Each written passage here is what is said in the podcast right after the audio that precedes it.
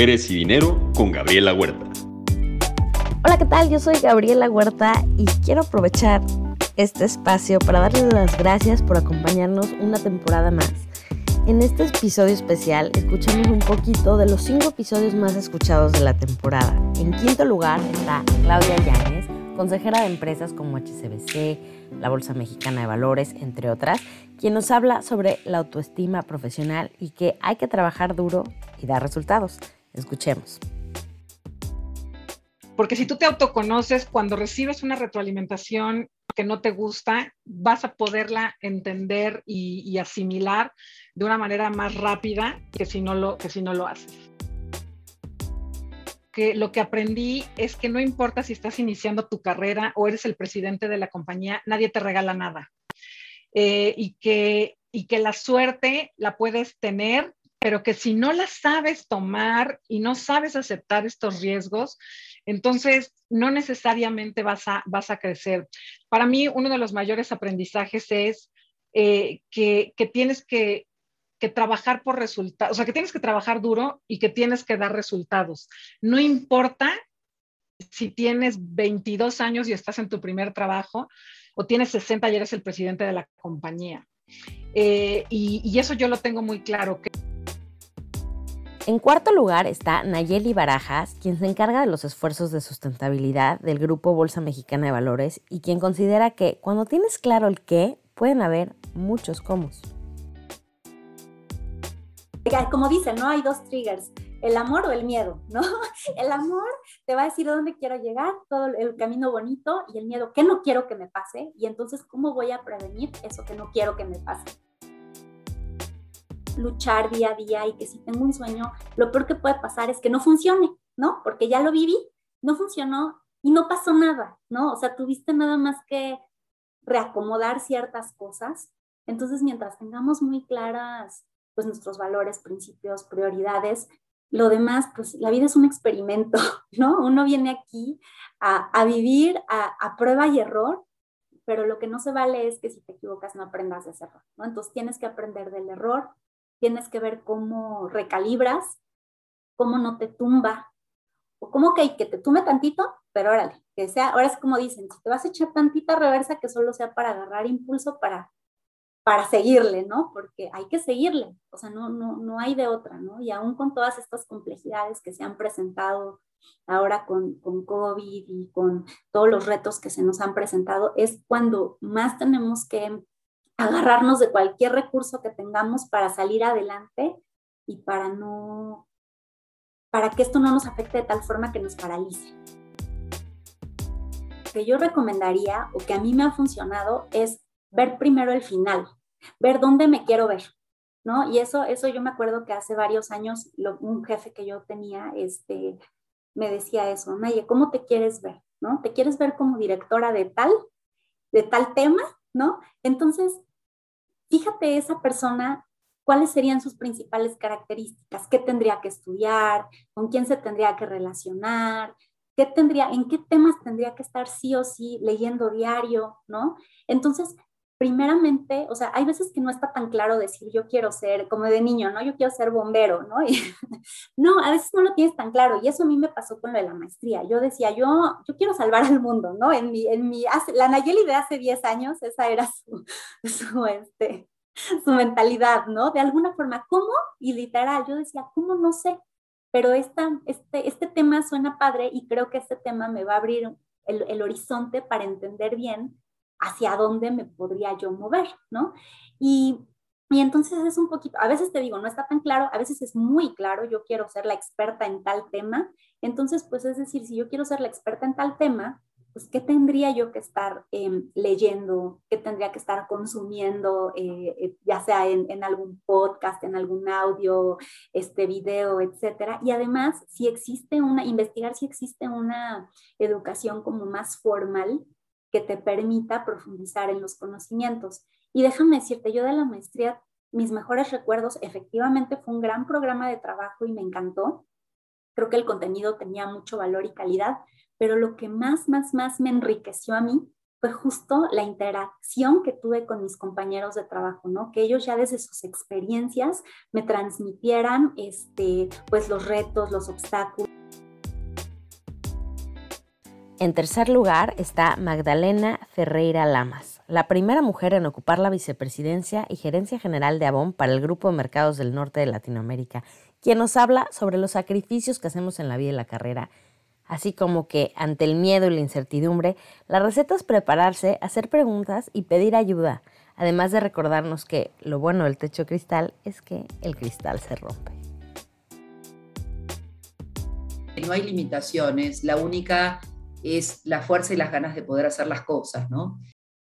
Todas las mujeres, todas las personas, al tomar decisiones y elegir, hacemos sacrificios. Hacemos sacrificios las mujeres que tenemos un rol de liderazgo, que queremos una carrera profesional, y aquellas que también deciden dedicarse fully, fully a su casa, a sus niños, a su familia, no trabajar formalmente, ¿no? Porque las mujeres siempre hacemos cosas, también las amas de casa, y eso te pone presión desde el punto de vista de elecciones. Entonces, tener conciencia que uno siempre elige, que uno siempre pone sacrificios sea cual, cual fuere la elección que uno quiere tener.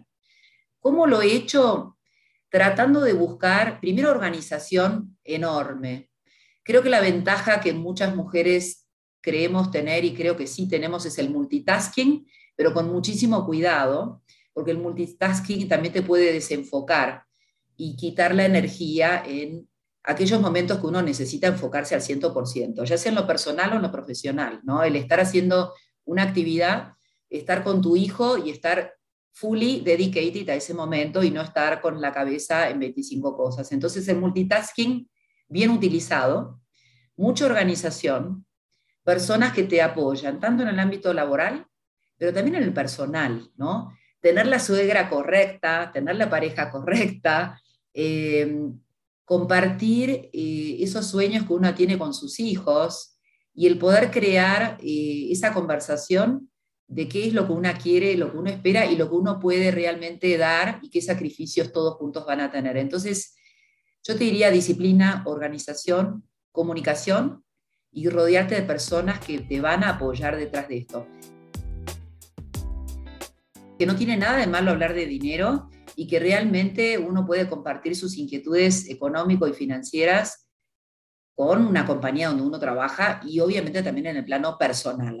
Reeducar a mis hijos de que esto está bien. Eh, pero un consejo que también quiero darles a las personas que nos escuchan, Gabriela, es, yo siempre he puesto el sueño, siempre he puesto la energía en el proyecto. En si ese proyecto me llena en lo profesional y en lo personal, y luego la promoción, el salario también viene detrás y no al revés. Muchas personas a veces creen que, bueno, yo me merezco este salario y luego voy a hacer A, B y C. Y lo que me ha funcionado es apostarle al proyecto, apostarle al sueño, ponerle toda mi energía para que esto suceda y las promociones luego suceden.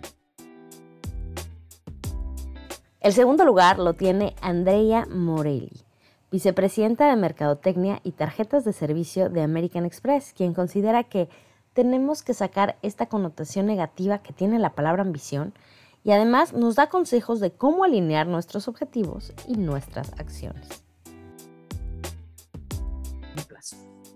Yo creo que uno es lo que hablamos al inicio, establecer muy específicamente cuál es tu objetivo de vida, ¿no? Y de vida comprende la función de lo que te hace feliz o de lo que te hace eh, o que te dan los recursos para ser feliz. Entonces, cuando tú juntas esto y poner, y no tengan miedo de poner la ambición, si es convertirse en el presidente de, la República, o que sea, eh, pero lo más importante es establecer este, este objetivo, ¿no? El segundo, lo, yo lo digo es, en particular en, en, en la carrera, no trabajar y eso me lo digo de todos mi, de mi equipo, no trabajar para el rol que tienes hoy, sino que tu próximo paso. Entonces, si yo ya estoy viendo, uff, aquí me interesa, aquí me interesa, ¿cómo, ¿cuáles son las herramientas que tú estás poniendo para que tenga visibilidad a dónde quieres llegar? ah, no sé, yo tengo interés de tener una carrera internacional.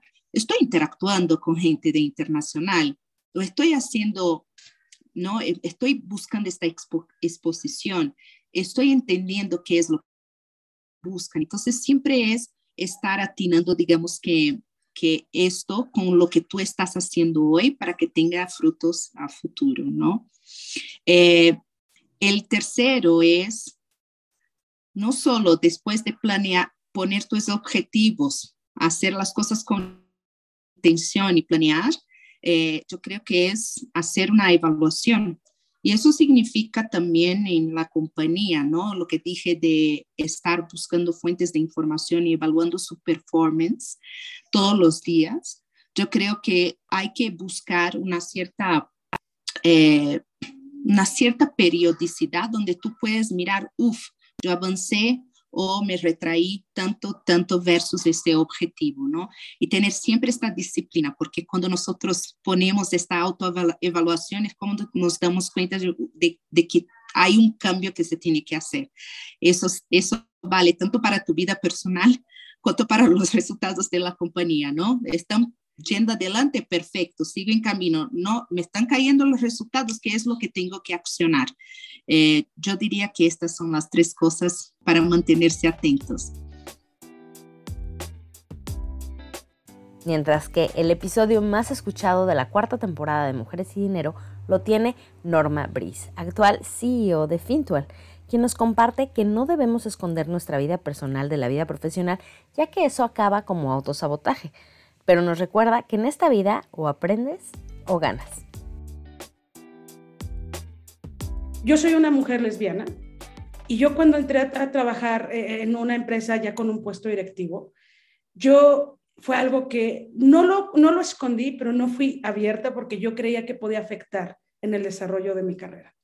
O sea, de por sí soy una mujer, o sea, a ver, yo siempre he, tenido la enorme fortuna en que de verdad las cosas se han cruzado y he tenido puestos de liderazgo muy joven. Entonces, para mí, mi primer reto era ser muy joven. Entonces, de pronto era, no, es que es muy chiquita. Ya una vez que ese, ese pasaba, de pronto podría ser el de mujer, que sí, la verdad no lo he sentido tanto. Y, de y después es, es que además es lesbiana. Entonces, al ya estar en un puesto directivo, una transnacional, en el cual yo no quería sentir como en yo de mi desarrollo profesional, o, o sea, que estuviera como en juego, yo no tenerlo claro, decidí no ser abierta al respecto. Por ejemplo, invertí mucho tiempo en hablar en la género. Hoy me doy cuenta que es tiempo que me resté a mí y le resté a mi trabajo.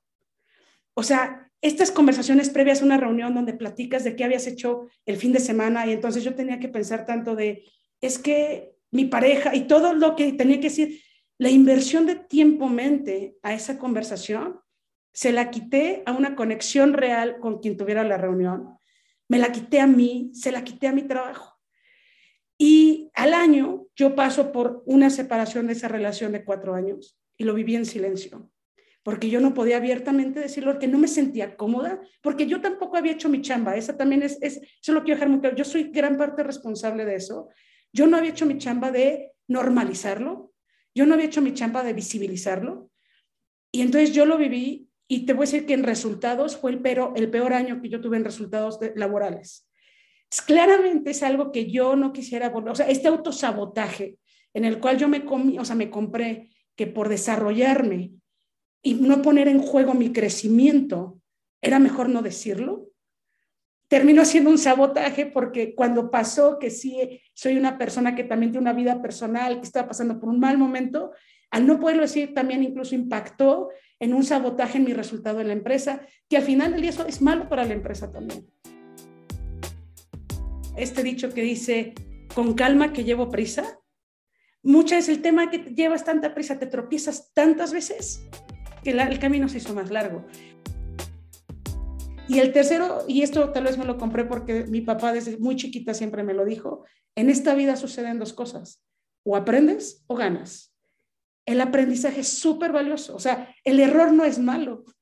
Hoy ya que empiezo a leer mucho más acerca de la desmitificación del error, del, eh, eh, incluso bajo metodologías ágiles que tienen mucho que ver con equivócate rápido y aprendes, empiezo a ver lo que intuitivo, bueno, lo que tal vez, pues sí, desde muy chiquita yo veía ya ahorita un poco más con formato. Entonces, por ejemplo, yo nunca tuve miedo al error, tampoco traté mucho de fomentar en mis equipos que tampoco lo tuvieran. Traté mucho también de demostrar e impulsar que es un acto de responsabilidad y madurez, o sea, que habla al contrario, es un gran profesionista el que lo reconoce. Yo admiro mucho a esos profesionistas. Y yo también, porque no es fácil reconocer que te equivocas, pero entre más rápido lo hagas, más fácil va a ser corregir el camino y mejor quedas tú y tu equipo. De nuevo, muchísimas gracias por acompañarnos en estas ya cuatro temporadas. Regresamos el 31 de julio para el estreno de la quinta temporada con Adriana Rangel de Vanguard. En el Inter los invito a escuchar los episodios que no han escuchado aún, así como a compartir el podcast y si pueden calificarlo en su plataforma favorita, se los agradeceré un montón. Yo soy Gabriela Huerta, esto es Mujeres y Dinero y hasta la próxima.